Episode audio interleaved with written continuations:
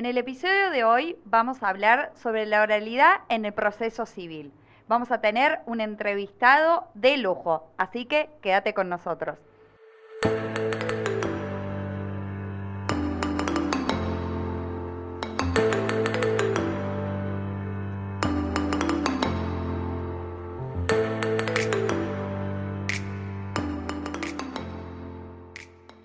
Bueno, ¿cómo les va a todos? Bienvenidos a una dosis de derecho.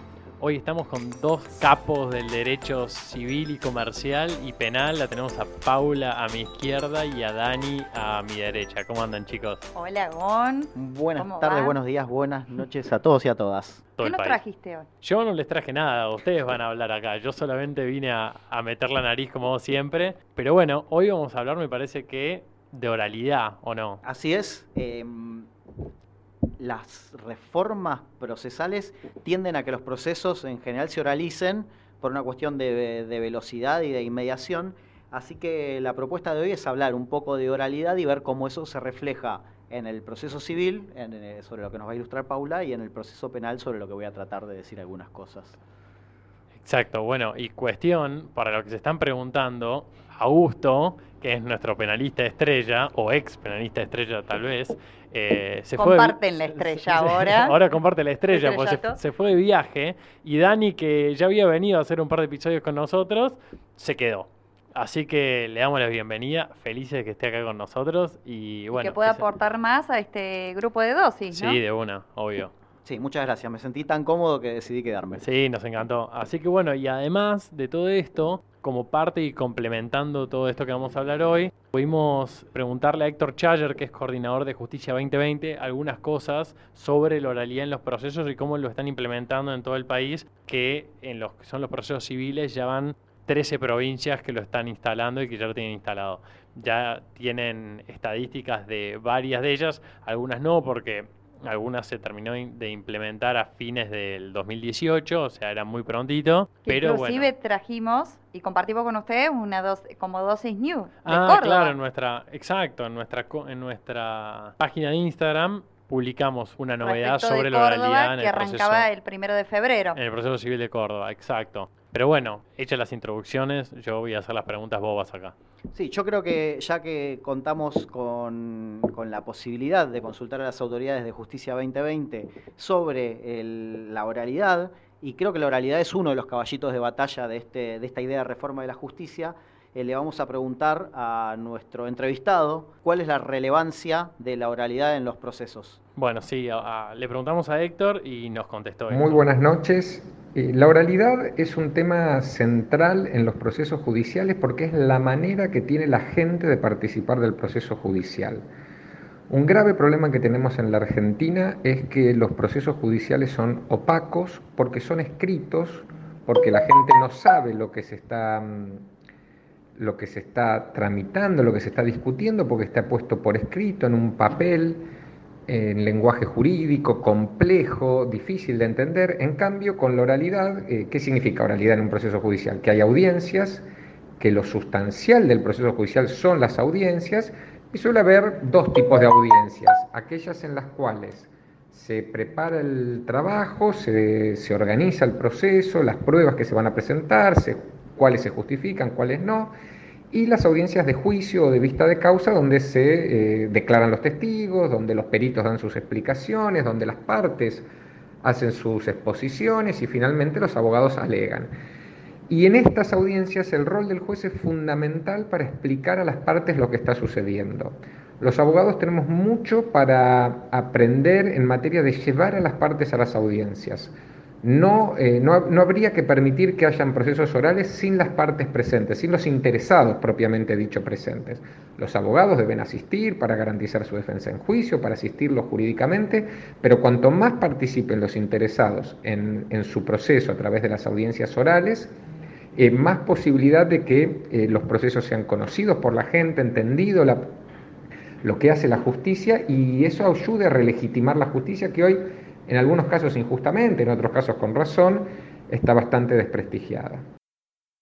Bien, hemos escuchado entonces a Héctor que nos daba algunas referencias sobre cómo funciona este nuevo sistema de oralidad. En la cual me intervengo que resalta tres principios que son claves en lo que es la oralidad del, en el proceso civil. Lo que es la inmediación, ese contacto directo que tienen las partes, con, primero con la contraparte, en su caso con los peritos y con el juez. Claro, sí, un trato inmediato. Exactamente, lo que es la concentración, porque tanto como hace mención el entrevistado, en la audiencia preliminar, que es la primera audiencia, que es donde se citan las partes que en algunos casos tiene una finalidad conciliatoria y en caso de que no se logre arribar a un acuerdo, es donde se fija la prueba, es donde se provee la prueba, que en algunos casos depende del juzgado, se decide en el mismo momento o pasa luego a resolver y después somos notificados de lo que es el auto de apertura. Y después habla de lo que es la audiencia de vista de causa, que para los laboralistas, ¿o no, Bom? Sí, claro. Es un término súper conocido. Sí, sí, sobre todo si decís, en provincia de Buenos Aires. Audiencia de vista de causa. Ay, no. Oh, provincia de Córdoba. Provincia de Córdoba también tiene. Tenés audiencia de vista de causa, pero vos la asimilabas a lo que es el proceso laboral. No existía en el civil. No. vos tenías demanda, contestación, lo que es el auto de apertura prueba, exactamente, lo que es el alegato, lo que es, bueno, y sentencia. Claro. Acá es distinto. La audiencia preliminar tiene un papel súper fundamental porque ahí no solo que tenés el contacto directo con el juez, que realmente creo que tiene un rol fundamental y que acelera muchísimo. No, no quiero utilizar el término presionar, ¿no? A las partes. pero es distinto. Tiene otra presencia. Estar sentado, eh, tiene otro, otro tenor que esté el juez ahí y que te diga realmente no, si bien cómo va a fallar, pero... Sí le parece que esa prueba va a servir, no va, no va a servir, etcétera. Es la 360 de el La 36. 36, perdón. La 36 y lo que es, sí, el artículo 80 vendríamos a decir laboral, ¿no? Exacto, una cosa así. Pero bueno, lo que es justamente el entrevistado que habla de lo que son los principios, un, un cierto impulso de oficio viene a ser, lo que es la concentración y la inmediación. Aprovecho para hacerte una pregunta en tu experiencia como civilista y comercialista. Eh, teniendo en cuenta cómo era el proceso antes de la oralidad y ahora que está implementada, ¿se acortaron realmente los términos? Mira, yo voy a contar de la experiencia de lo que es eh, litigar en provincia de Buenos Aires, donde esta prueba piloto comenzó en el año 2012, a partir de la resolución 1904. En realidad, lo que es la prueba en sí comenzó en el año 2016, donde ya el programa se comenzó a utilizar en lo que eran 55 juzgados y en 18 departamentos judiciales. Lo que te digo de la experiencia es que sí. Más allá de que uno puede estar a favor o no, ¿cuál era el problema? El tema, el tema de las pericias que cumplen un rol fundamental en lo que es el proceso civil, ya sea en lo que es una demanda de daños, que por ejemplo un accidente de tránsito, que uno necesita un perito mecánico, un perito médico, un perito psicólogo, y así son varios peritos que por lo general están citados a esa audiencia de vista de causa. Tienen que ir todos. Para que, eh, claro, están las partes, que si absolve exposiciones, que si tienen que dar explicaciones. Eso es lo único que puede llegar a, demorar en caso de ausencia de alguno de esos auxiliares de justicia. Justamente una de las preguntas que nosotros tenemos, que hicimos a nuestro entrevistado era, ¿qué pasaba si alguno de estos peritos no concurre a esa audiencia de vista de causa? y, eh, bueno, digamos, frustra la finalidad de la misma. ¿Qué es lo que ocurre? ¿Hay algún tipo de penalidad? ¿Qué es lo que sucede en la realidad? Y él, bueno, nos brinda esta respuesta. Respecto a la labor de los peritos, que en los juicios civiles es tan, tan importante, tan crítico, lo que se hace en primer lugar es tratarlo como auxiliares de la justicia, es decir, cuando se los nombra, se los llama por teléfono, se pone todo el material a su disposición, se los invita a venir al juzgado sin tener que hacer ninguna cola, son parte del equipo, son auxiliares de la justicia, ¿no? como lo definen los códigos. Eh, se le explica la dinámica de oralidad, se le dice cuándo va a ser la vista de causa y que una cantidad de días antes, que varía según las jurisdicciones, unos 20, 10 días, 20 días antes, debe estar presentada la pericia para que se pueda notificar a las partes, para que vean si es necesario pedir explicaciones y en ese caso se lo va a citar para que vaya a la audiencia de vista de causa. Cuando no se, necesitan explicaciones del perito, obviamente no se lo cita para no hacerlo ir inútilmente. Ahora bien, ¿qué pasa si no se llega con la pericia eh, lista a la, fecha de la audiencia de vista de causa, que es fatal, que como yo decía, se debe hacer sí o sí ese día? o si no se presentó, o se presentó la pericia pero no asiste el perito. Si se trata de una prueba imprescindible, como normalmente es la pericia, lo que hace el juez es fijar una fecha a muy corto plazo, 10 días, 20 días, un mes, complementaria, para rendir esa prueba que falta. Y se activan todos los medios a disposición del juzgado para que eso suceda.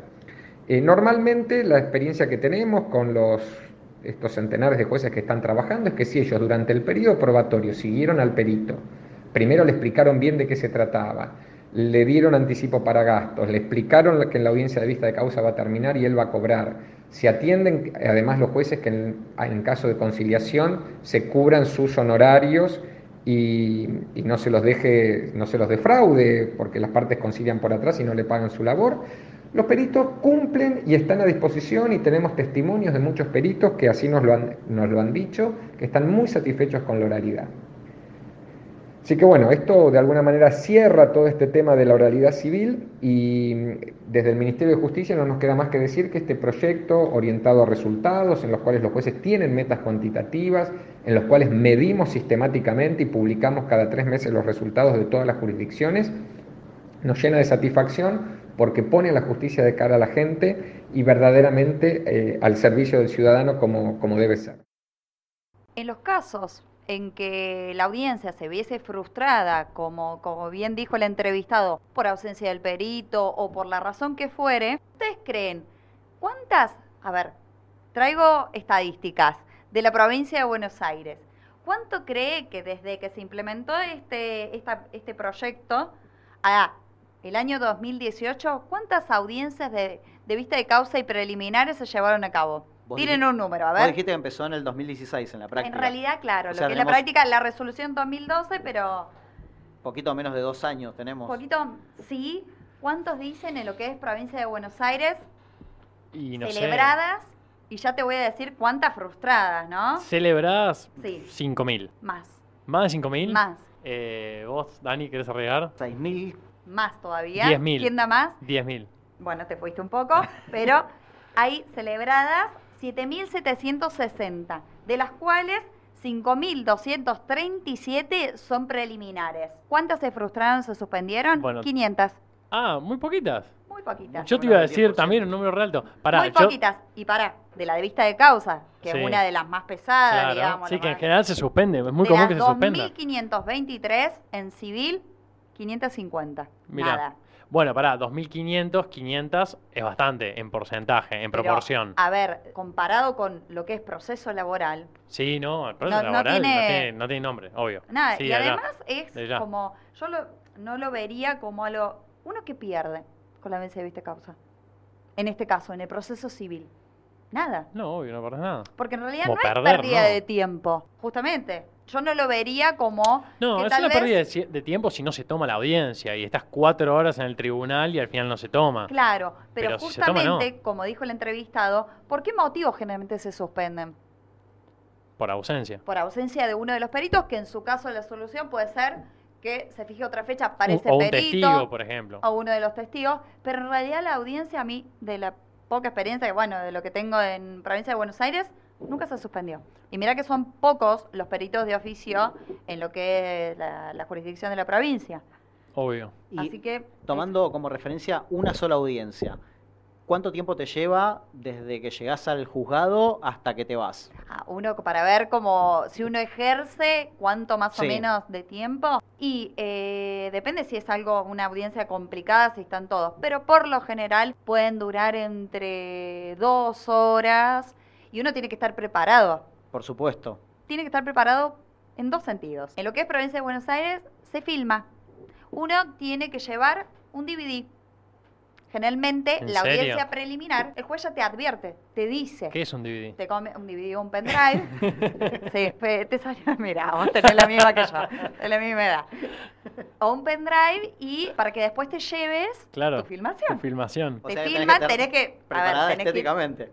preparada estéticamente y además con la parla. Creo que a vos no te hace falta. Pero para aquellos que en algún momento les cuesta. Claro, el pánico escénico. Pánico escénico. Hay algunos juzgados, que eso depende de su criterio, que te hacen impugnar a veces las pericias ahí, a viva voz. O el alegato in voce. bueno, es como ver una serie. Claro, yankee, claro, te sí. sentís. Está bueno. Scandal. Scandal. Scandal o How to Get Away. With Murder. Sí. Y pará, y esta otra, ¿cómo se llamaba? Que estaba Harry Specter y mm, Mike Suits. Ross. Suits, ahí está. Bueno, uno se siente así porque eh, te filman y tenés que estar preparado justamente para estar nada más y nada menos que frente al juez. Bueno, No es. nosotros, nosotros en la facultad, Pau, rendimos 43 materias con finales orales. Todas eran gustaría finales saber- orales. A ver, todos nuestros oyentes, un promedio de las materias, ¿cuántas rindieron en forma oral? Frente al profesor titular. Claro, Te nosotros man- te todas. mando un beso. Claro, nosotros rendimos Creo que todas. teología. Hasta No, teología. teología también. Teología 1, 2, 3, 4, Sí, qué 5. horror. Pero es súper importante de perder el pánico escénico eh, frente al juez. Sí, yo creo que ahí es muy importante también que los programas de las universidades se adapten a esta nueva realidad. Nosotros, si bien hemos rendido finales orales y hemos tenido exámenes orales, la realidad es que uno observa también en el rol docente en la facultad que muchas veces los alumnos tienen vergüenza de preguntar o vergüenza de participar o es- escuchás directamente a alumnos que se inscriben en materias que no tengan exámenes orales Claro, para evitar pasar por Sí, ese sí, trauma. sí. La realidad es que de acá a algunos años el ejercicio de la abogacía va a estar casi limitado a la oralidad y la oralidad no solamente frente al cliente o frente a tu asistido, sino frente al juez, frente a las partes, frente a los peritos, tener el ejercicio de poder llevar adelante un alegato, de saber cómo preguntar también, capacitarse en destreza de litigación y creo que es un, eh, una obligación de las universidades y los docentes que empecemos a prepararnos y a preparar a los futuros abogados en estos, en estos términos. Tal cual. Sí, de una. Vos sabés que tengo más estadísticas, porque tengo que decir la verdad, yo tenía alguna pista sobre la cantidad de audiencias. Siempre tiene un ¿sí? la manga. Eh, vos sabés que en lo que son las provincias donde tenemos estadísticas, que son las provincias de Buenos Aires, que es lo que dijiste recién, San Luis, Formosa, Mendoza, Santa Fe, Entre Ríos, Tucumán y Santiago del Estero, se celebraron 18.403 audiencias al 31 de diciembre del 2018. Por eso yo te tiraba tipo 5.000, 10.000, ya me parecía medio mucho, pues eran, son 18.400 a fin del año del año pasado. Y ustedes saben que se resolvieron 8.692 procesos de conocimiento y de estos el 48% se resolvieron a través de la conciliación o transacción. O sea, Ujú. 4.164 procesos terminaron por un acuerdo entre partes. ¿sí? Con lo cual, eso muestra, al menos de alguna manera, la importancia que tiene la oralidad introducir en un proceso que naturalmente es, es escrito. ¿no? Sí, porque uno, justamente la inmediación para mí es muy importante. Uno tiene ese contacto con el juez y con la ot- contraparte. Me parece que, que son bastante las ventajas de, de lo que es la oralidad, por lo menos en el proceso civil. Y entiendo que en el proceso penal también, y deberíamos explayarnos, ¿no? Sí, a Respecto hacer un, penal. un episodio, ¿no, Dani? Tenemos que prometerle a la audiencia que vamos a tener un capítulo específico sobre oralidad en el nuevo proceso penal federal. Ya tenemos uno eh, sobre juicio por jurados que hemos preparado, así que lo dejamos como venta para un futuro episodio. Claro, sí. Un, Lo vamos a estar un esperando, próximo pero bueno, episodio. Sí, bueno, sobre todo vos y yo, que penal entendemos poco y nada. él habla por mí, pero sí, es verdad. Che, para, ¿quieren que escuchemos lo que dice Héctor Charger sobre la oralidad específicamente civil? Sí, Por En los procesos civiles, el Ministerio de Justicia está impulsando hace ya tres años un, un importantísimo proyecto que consiste en que todos los procesos civiles, eh, que son juicios de conocimiento, es decir, en los que se discuten cuestiones de hecho que hay que probar, como un daños y perjuicios por un accidente de tránsito, como una mala praxis médica, como el cumplimiento de un contrato, en muchos casos los desalojos de una propiedad alquilada, se tramiten por dos audiencias. El Ministerio lo- los impulsa sin necesidad de reformar los códigos procesales de cada jurisdicción, porque a través de una interpretación dinámica de los códigos vemos que perfectamente los jueces pueden convocar audiencias, los jueces pueden citar a las partes, pueden concentrar la prueba. Es más, cuando uno descubre que esto se puede hacer, cambia el verbo y dice los jueces deben hacerlo de esta manera, que es de mucho más calidad y mucho más rápido. Para darles algunos números, en este, en este momento ya hay eh, 13 jurisdicciones que están llevando adelante, 13 de las 25 en las que se divide el país, 13 provincias más el Poder Judicial de la Nación en la Ciudad de Buenos Aires, que de manera completa o de manera parcial con algunos de sus jueces ya están llevando adelante eh, juicios orales, juicios por audiencia en materia civil. Esto es el 40% de los jueces del país. Comenzó la provincia de Buenos Aires, luego se sumaron San Luis, Formosa, eh, Santa Fe, Mendoza, Entre Ríos, eh, Chaco, Tucumán, Santiago del Estero, San Juan, Tierra del Fuego y este mes Córdoba y la semana que viene Chubut, eh, a partir de la asistencia técnica que les damos desde el Ministerio para que los jueces puedan cambiar su modo de trabajar. Y también en algunos casos, cuando es necesario, no siempre, una pequeña asistencia financiera para equipar salas que puedan videograbar las audiencias, las audiencias de prueba, ¿no? las audiencias de juicio propiamente dicho. Esto resulta interesante porque con un costo que no es tan alto hoy en día se puede equipar una sala de audiencias para videograbar y evitar tener que tipear el acta, digitar un acta que lleva mucho más tiempo, hace que una audiencia de este estilo dure horas, en vez de durar lo que estrictamente necesita para hacer las preguntas, los jueces, preguntar a los abogados, a los testigos, a los peritos, que eh, cuando se videograba lleva en promedio estas audiencias 30 eh, minutos. Bueno, creen que es la satisfacción de los justiciables y los abogados? Se hicieron encuestas, chicos. Claro, bueno, de ahí salieron estas, estas estadísticas, claro. Lógico. Yo ahí puedo adelantar mi opinión en relación con la satisfacción de los justiciables en la justicia penal y respecto a la oralidad ha aumentado muchísimo eh, la empatía más que nada de los justiciables en relación al sistema de justicia. No sé, ilustrarnos sobre civil. Bueno, les cuento. Se hicieron unas encuestas, en realidad se hicieron 3.373 encuestas de 74 juzgados, de los cuales uno cuando va a una audiencia no salía de la misma sin responder esta encuesta. No podía salir. No salía. Una privación ilegal de la Te daban, exactamente, te daban un papelito había una urna, era un voto. Uno completaba la encuesta anónima, pero era realmente como que los justiciales estaban comprometidos con el proyecto, ¿no? Porque miren el tenor de las preguntas. A modo de ejemplo, ¿cómo lo trataron en la audiencia? Estas eran las dirigidas al abogado. ¿Cuál es su grado de satisfacción respecto de la actividad del tribunal en la depuración de la prueba? ¿Cuál es su grado de satisfacción respecto a la actividad del tribunal en los intentos conciliatorios?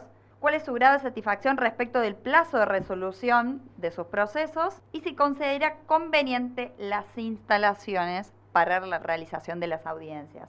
Ese es un tema, bueno, que me parece que no, no depende tanto de los justiciables de sí, porque bueno, son instalaciones que uno puede tener un cierto orden, pero generalmente, bueno, justo una de las dosis new que compartimos eran que había determinadas salas ambientadas pura y exclusivamente a lo que es audiencia de vista de causa. Está filmada. Y lo que decía Héctor Charger recién era que tampoco era tan, tan costoso eh, ambientar una sala de audiencias para hacer una audiencia de vista y oral y filmarla y todo. Exactamente. Así que creo que, bueno, lo que es eh, la ambientación no es el punto más relevante. Número uno, claro. No, me interesa a mí que vayan todas las partes, que vayan todas yo te voy a, de ese punto. Yo te voy a dar alguna información. De estas entrevistas, de estas encuestas, perdón, que se hicieron, ¿sí? en las provincias donde tenemos estadísticas que podemos medir, el 99% de los ciudadanos que participaron en las audiencias manifestaron su satisfacción con el trato que se les dio en las mismas. Y el 93.5% indicó la satisfacción con la duración del juicio. Eso es re importante porque nosotros en Argentina tenemos un déficit en materia de lo que se demora en los procesos. Que haya un 93% de personas que está conforme con la duración es un montón.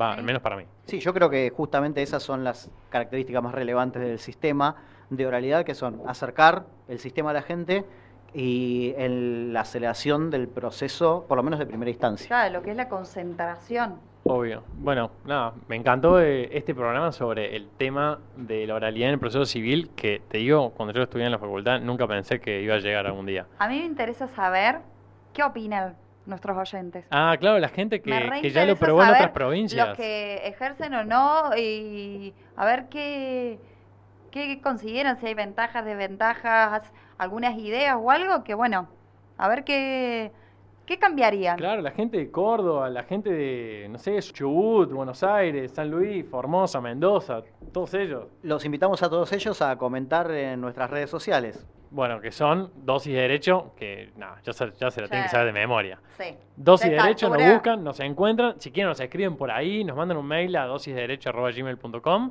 y bueno, y lo vamos a comprometer a, a Dani que nos haga un episodio sobre oralidad en el nuevo Código Procesal Penal. Me comprometo entonces. Dale, bueno, nos vemos la próxima. Nos vemos. Chao, chao.